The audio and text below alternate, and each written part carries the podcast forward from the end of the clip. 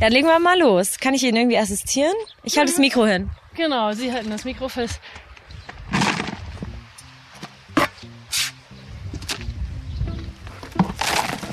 Katrin Pütz rührt in ihrem Garten gerade Energie zusammen. Hier reicht's jetzt schon.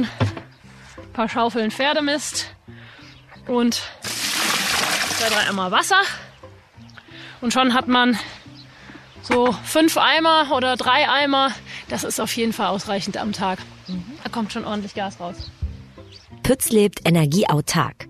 Und dafür hat sie eine Erfindung gemacht. Ihre eigene Haushaltsbiogasanlage. Und dann kippt man das jetzt einfach hier.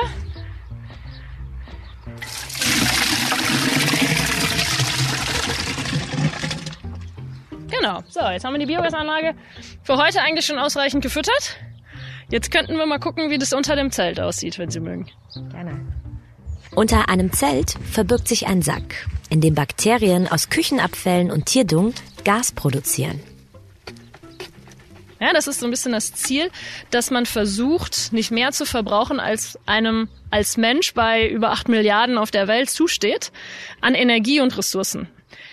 Die Frage muss man sich, glaube ich, in Anbetracht der ganzen Krisen langsam stellen. Ja, wo wir den Klimawandel verursacht haben, das ist keine Frage.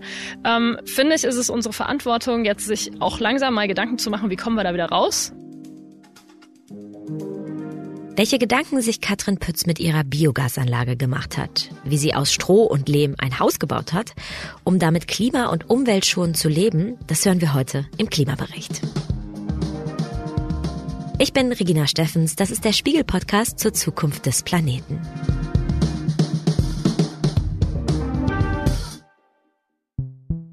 Katrin Pütz, die erinnert mich ein bisschen an Peter Lustig, ehrlich gesagt. Sie lebt in einem kleinen Haus in der Eifel, das nur ans Wasser- und Abwassernetz angeschlossen ist. Also kein Gasanschluss, kein Stromanschluss. Das alles nämlich macht sie selbst. Mit ihren beiden Schwestern hat die Agraringenieurin und Unternehmerin während der Corona-Pandemie angefangen, ein Haus zu bauen, das auf einer Wiese steht. Und auf dieser Wiese in der Eifel steht auch eine Art weißes Plastikzelt. Darunter versteckt sich ein weißer Sack, so groß wie ein Doppelbett. Gut, ich mache das einfach mal auf, hier das Gewächshaus. Das ist ein einfaches Foliengewächshaus. Da kann man sich auch ein schönes Glashäuschen bauen. Das ist eigentlich völlig egal. Es geht darum, dass der Effekt eben die Sonnenenergie zu nutzen, da ist nämlich um die Biogasanlage zu heizen. Ja. So, die durchsichtige Plane machen Sie jetzt ab. Genau, die, mach, die klappe ich einfach ein bisschen nach oben und Sie merken schon, wie die Hitze rauskommt. Merken Sie das? Ja, also von der Größe her ist es so eine Art 1,80er Bett, würde ich sagen. Ne? Stimmt, ja, es ist eigentlich wie ein Wasserbett. Man kann auch draufgehen, man könnte sich auch drauflegen, wenn einem kalt ist. Und hier drunter ist jetzt die Biogasanlage. Das ist ein großer weißer Sack und da drin ist das Substrat. Das ist ja flüssig, wie wir es eben angerührt haben. Ja. Und die Bakterien, die da drin sind, die bauen jetzt das organische Material ab. Und zwar anaerob. Das ist nicht wie ein Kompost, wo Sauerstoff mit verwendet wird oder benötigt wird, ähm, sondern hier ist ein anaerober Prozess und man kann eigentlich sagen, das hier ist ein künstlicher Kuhmagen. Ja, diese Biogasanlage ist ein einzelner Magen auf dem Boden, der schön warm ist. Und da drin sind die Bakterien aktiv, die auch in einem Kuhmagen dafür sorgen, dass die Materialien abgebaut werden. Ja. Und das Gas, das hier produziert wird, leiten Sie quasi dann um. Genau. Also hier drin in dem Sack wird nur das Substrat, so nennen wir das, gespeichert oder gelagert und abgebaut und das Gas steigt ja von alleine auf in dem Sack nach oben und wird dann auf über diesen Gasanschluss, der ganz oben drauf auf dem Sack sitzt, ähm, mit einem Schlauch oder mit einer Leitung abgeleitet. Mhm. Ja, und da kommt wirklich auch nur Gas raus. Mhm. Oben ist so ein kleines Röhrchen angeschlossen. Und diese Leitung führt in einen zweiten Sack, der genauso groß ist wie der erste. Darin sammelt Katrin Pütz das Gas. Es passen 1000 Liter in den Sack hinein. Damit könnte man entweder eine Stunde lang heiß duschen oder drei bis vier Stunden kochen. Und ähm, die sind einfach, da kommt jetzt das Gas an. Das ist ja fast drucklos und wird hier in diese beiden Gaskocher geleitet und da kann man jetzt einfach ganz normal kochen. Ne? Okay, so und jetzt mache ich mal hier die Flamme an. Zack. Wie ein klassischer Gasherd ja, zu Hause, wenn man einen hat. Mhm. Mhm. Und wenn man jetzt, äh, also man kann natürlich auch die Flamme regulieren. Ja, man kann die natürlich jetzt hier auch kleiner machen.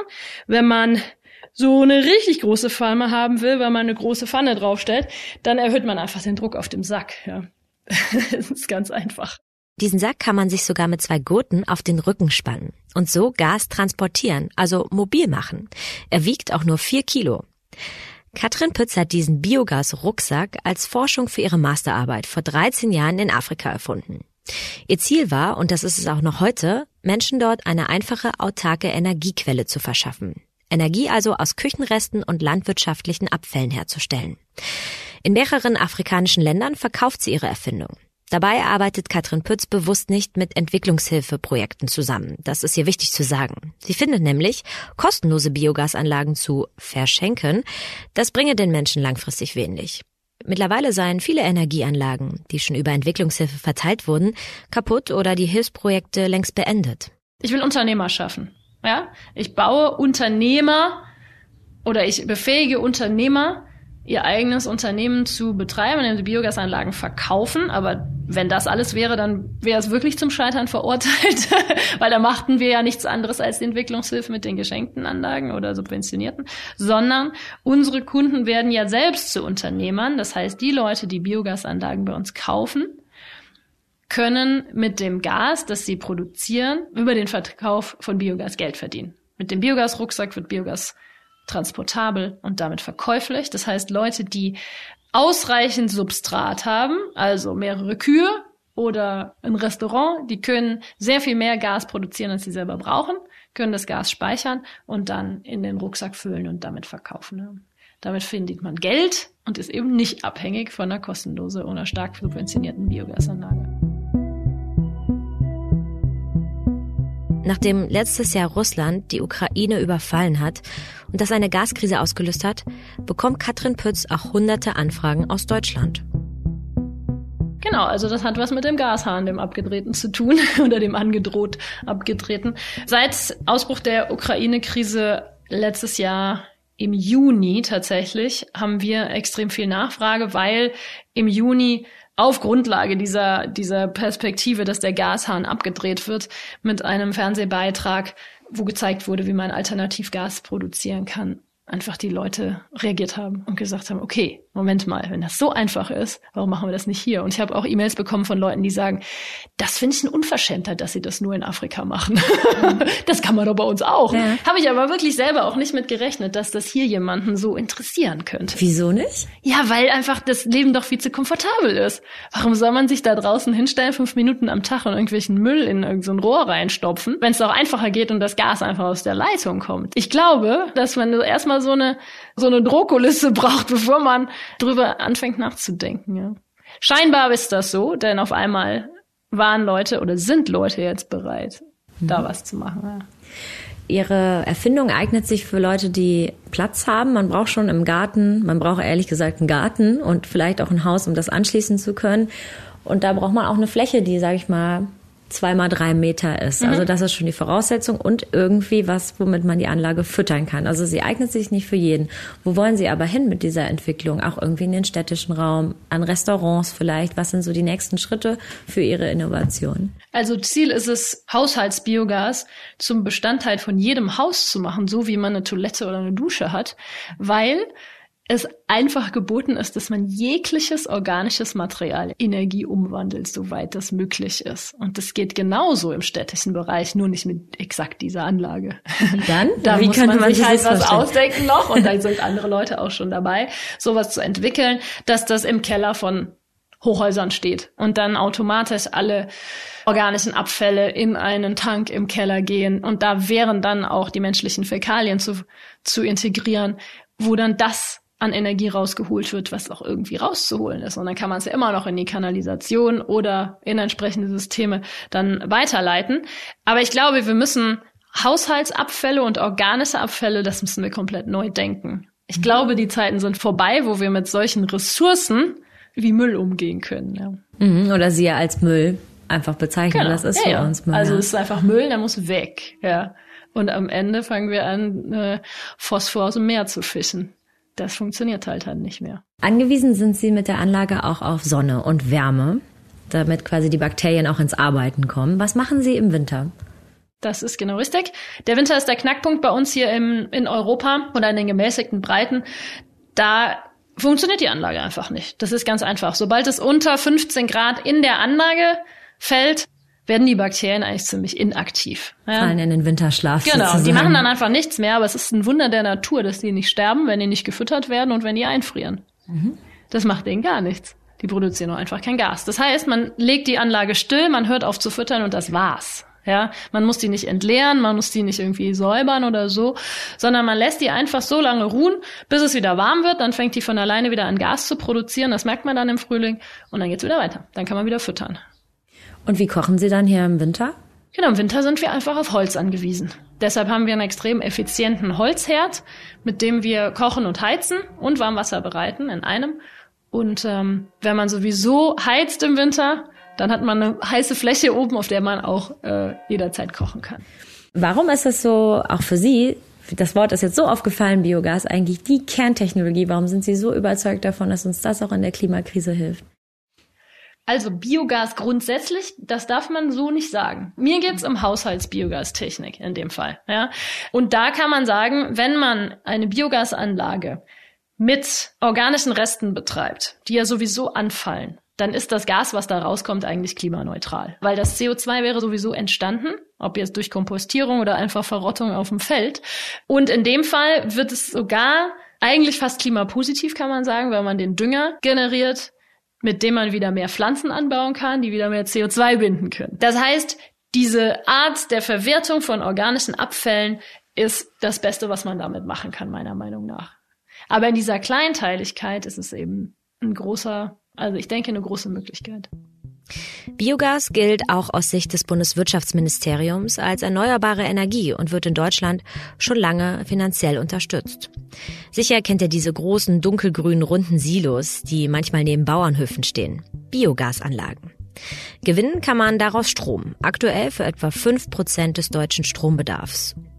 Und man kann daraus auch Wärme gewinnen. Zehn Prozent der Wärme aus erneuerbaren Energien kommt zurzeit aus Biogasanlagen. Die Idee dahinter ist vor allem Tierdung wieder zu verwerten aus der Landwirtschaft und daraus eben Energie zu gewinnen. Biogas steht allerdings auch oft in der Kritik. Weil man nämlich gerade aus Mais sehr viel Energie gewinnen kann in diesen Anlagen, wird sehr viel Mais in Monokulturen angebaut. Für den Maisanbau wird außerdem viel landwirtschaftliche Fläche gebraucht, die man sonst vielleicht auch anders nutzen könnte. Dazu kommt, dass die Fahrtwege von Mais in die Anlagen oft weit sind. Also teilweise geht die Idee von Biogas in die falsche Richtung. Deshalb sagt Katrin Pütz, es muss mehr verwertet werden von dem, was übrig ist. Also Abfall heißt Energie. Und am besten gleich den Abfall vor der Haustür. Das hat Katrin Pütz mir mit ihrer Biogasanlage gezeigt. Ich besuche sie aber auch wegen ihres Hauses. Den Strom gewinnt sie über Solaranlagen. Auch im Winter funktioniert die Anlage. In einer Batterie speichert sie überschüssigen Strom. Das Haus ist aus Holz, Stroh und Lehm gebaut. Das klingt jetzt erstmal ein bisschen nach Mittelalter oder Siedler von Katan, aber nach Mittelalter aussehen tut das Haus überhaupt nicht. Von außen ist es mit Holz verkleidet, innen sind die Wände hellbraun, kleine Strohteile schimmern durch. Es hat was von Naturtapete. Auf zwei Etagen hat Katrin Pütz etwa 75 Quadratmeter Platz. Eingerichtet ist das Haus wie die meisten zu Hause. Esstisch, Sofa, Küchenzeile. Es ist hell, die Fenster sind modern mit Doppelverglasung. Und wir haben jetzt hier ein Haus gebaut. Das können Sie am Ende entweder zurückbauen und die Materialien wiederverwerten, weil das Holz wird ja nicht schlecht, ja, das Stroh wird nicht schlecht, das ist vor Feuchtigkeit geschützt und der Lehm wird auch nicht schlecht. Das kann man alles wieder nutzen oder im allerübelsten Fall, wenn man das nicht wollte, kann man es einfach kompostieren. Also ich stelle es mir jetzt so vor, zwischen den Innenwänden im Haus und der Außenwand hier, vor der wir stehen, da sind Strohballen drin. Genau. Ja. Okay. Also die, die Wand ist jetzt 50 Zentimeter stark. Da sind ungefähr 8 Zentimeter ähm, Fassade, ja, also die Schindeln mit der Unterkonstruktion. Und dann kommen so 3, 4 Zentimeter Lehm, dann kommen 36 Zentimeter Strohballen, dann kommen nochmal 3, 4 Zentimeter Lehm. Das war's. Und dazwischen sind die Ständer, die das Haus eigentlich tragen. Der, die Strohballen, die tragen das Haus ja nicht. Das ist mhm. ja nur die Dämmung. Ja. Mhm. Und das ist von einem Bauern hier aus der Gegend. Ja, das heißt, das Holz ist aus der Gegend, der, der, der, das Stroh ist aus der Gegend, der Lehm, ja, der ist aus Deutschland, sagen wir mal so, und die Schindeln sind auch aus Deutschland. Ja. Wenn man so ein Haus nachbauen wollte, was müsste man dafür ausgeben? Ähm, das jetzt ungefähr, wenn es mal fertig ist, es ist ja noch eine Baustelle, ist noch nicht ganz fertig, wahrscheinlich so um die 150.000 Euro. Ja. Ähm, da sind aber keine Arbeitsleistungen drin, also keine großartigen. Natürlich gibt es einen Bauleiter, einen Architekt äh, und ein paar ähm, Unterstützer, die mhm. wichtig sind, die man bezahlt, ja, aber da sind keine wirklichen Gewerke beschäftigt worden. Ja. Ich weiß nicht, wie das aussähe, wenn man das nicht mhm. selber macht. Ja. Natürlich sind 150.000 Euro eine Summe Geld, auch für Katrin Pütz. Aber die spart sich immerhin Strom- und Gaskosten. Mit dem Gärrest aus ihrer Biogasanlage düngt sie ihr Gemüsebeet. Um den Biogassack mit den Bakterien drin in Bewegung zu bringen, hüpft sie auch schon mal darauf herum. Also das Ganze hier, die Idee vom autarken Leben und einer Kreislaufwirtschaft, das scheint ihr ziemlich Spaß zu machen. Und das erinnert mich auch irgendwie an wen. Mögen Sie eigentlich Peter lustig? oh Gott, das ist ja schon lange her, ne? Früher als Kind mochte ich das, wobei ich nicht viel Fernsehen geschaut habe, tatsächlich. Weil sie erinnert mich ein bisschen an Peter Lustig von Löwenzahn, muss ich sagen, ja. weil der auch quasi diese Sendung, auch diese Kindersendung immer vermittelt hat, autark leben, sich selbst versorgen. Und in der Vorbereitung dachte ich so, das ist eigentlich ein bisschen auch ihr Ansatz. Ja, wobei ich sagen muss, die Zeiten haben sich geändert und ich glaube, Peter Lustig war da der Zeit extrem voraus. Ja, heutzutage frage ich mich, kann man eigentlich noch anders? Kann man es eigentlich noch in der alten Weise machen? Wie ist das möglich, jetzt heutzutage in der Zeit noch ein Betonhaus zu bauen? Das, das machen aber ja viele Leute. Nicht. Ja, dass das noch erlaubt ist, wundert mich total, ja. Irgendwie äh, bräuchte man da eine ernsthaftere Klimapolitik, um da mal Regeln zu setzen, die das unterbinden, dass man so weitermachen kann, weil dass es anders geht, das beweisen ja einfach viele. Da bin ich gar nicht so außergewöhnlich. Trotzdem bin ich ja zu Ihnen gekommen, weil es außergewöhnlich ist und die meisten Menschen bauen ihr Haus, falls sie sich ein Haus bauen, aus Beton oder leben in einem Haus, das aus Beton gebaut wurde. Wie kam dieser Prozess, dass Sie gesagt haben, wenn ich ein Haus baue, dann baue ich das ganz anders? Also erstens weiß man, wenn man sich mit dem Klimawandel so ein bisschen beschäftigt, dass die Baubranche einen sehr großen Anteil an, ja, an den klimaschädlichen Gasen verursacht, ja, und dass Beton da eine ganz große Rolle spielt. Und dann habe ich durch den Verkauf von Biogastechnik jemanden kennengelernt, der sich eben ganz aktiv dafür einsetzt, autark und ökologisch zu bauen. Und über den habe ich dann mal auf einer Reise, wo ich mit dem Fahrrad quer durch Deutschland gefahren bin während der Corona-Zeit, ähm, bin ich auf einer Baustelle von der Sobavi gelandet, in der Nähe von Berlin. Da wurde das, so ein Haus gebaut. Das ist ja. die solidarische Bauwirtschaft. Genau, Sobavi. richtig, mhm. ja. Und da habe ich dann Zwischenstopp eingelegt und habe ein paar Tage mitgearbeitet. Also ich bin Schreinerin. Mhm als äh, ursprüngliche Ausbildung und ähm, habe da ein paar Tage mitgearbeitet und war so begeistert von der Art und Weise, wie diese Baustelle geführt wurde und was da umgesetzt wurde, weil ich es eben aus meinem ursprünglichen Beruf als Schreiner kenne, wie es auf dem Bau zugeht und das ist einfach ganz anders normalerweise.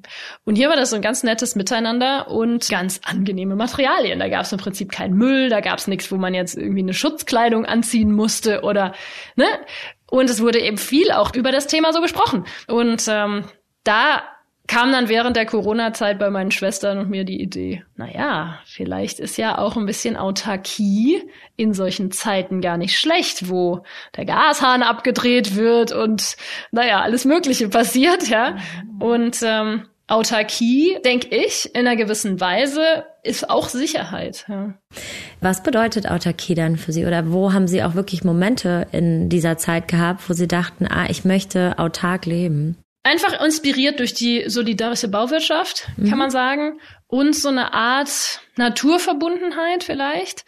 Das hört sich jetzt vielleicht ein bisschen ökomäßig an, aber bei einem weltgerechten Lebensstil muss man einfach darauf achten, dass man, und das ist eine Gerechtigkeitsfrage, nicht mehr verbraucht, als einem als Mensch eben zusteht, als die Welt zur Verfügung stellt. Also ich meine, der German Overshoot Day, der ist am 4. Mai. Ja, mhm. wie stellt man sich das eigentlich vor, wenn jetzt alle Menschen so leben würden? Das ist ja komplett unverantwortlich einfach. Ja, das ist der Tag, an dem Deutschland oder unsere Gesellschaft in Deutschland sozusagen alle Ressourcen des Planeten schon verbraucht hat am 4. Mai. Wenn alle so leben würden, dann hätte die Welt am 4. Mai Nichts alles verbraucht, was mhm. zur Verfügung steht. So, wie kann man sich das Recht rausnehmen bei acht Milliarden Menschen? Und dadurch, dass ich ja sehr viel in Afrika arbeite, also mein Hauptgeschäft in Afrika stattfindet, weiß ich genau, wie andere Menschen leben, ja. Und ähm, ich will so nicht leben, kann ich nur sagen. Ich will nicht über meine Maße, über meine Verhältnisse so leben und dafür verantwortlich sein, dass andere nichts mehr haben, auch wenn man das nicht so in der Verteilung direkt merkt, aber dass eben ein Klimawandel verursacht wird, der anderen Menschen mehr schadet als uns, jedenfalls im Moment noch.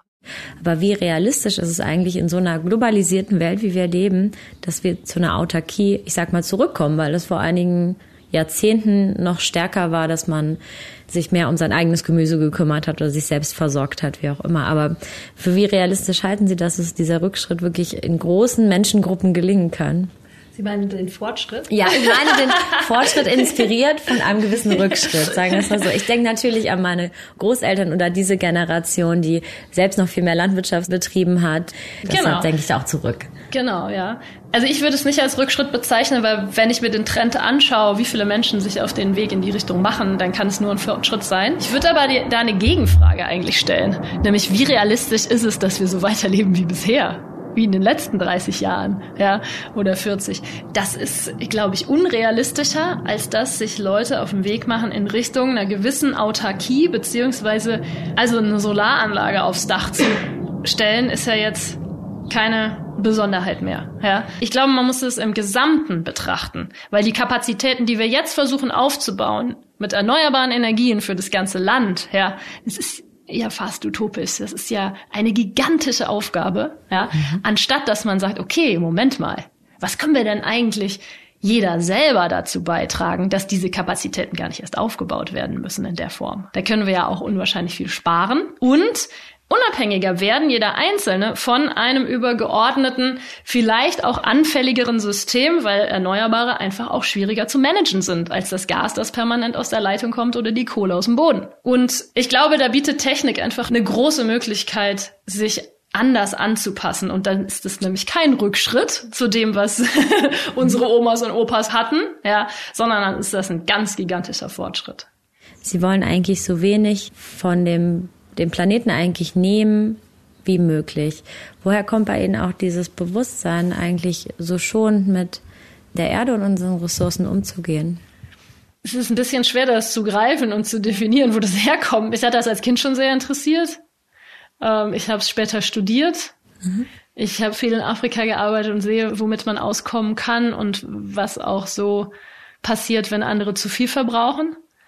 Und ich glaube, ich habe einen ziemlich stark ausgeprägten Gerechtigkeitssinn.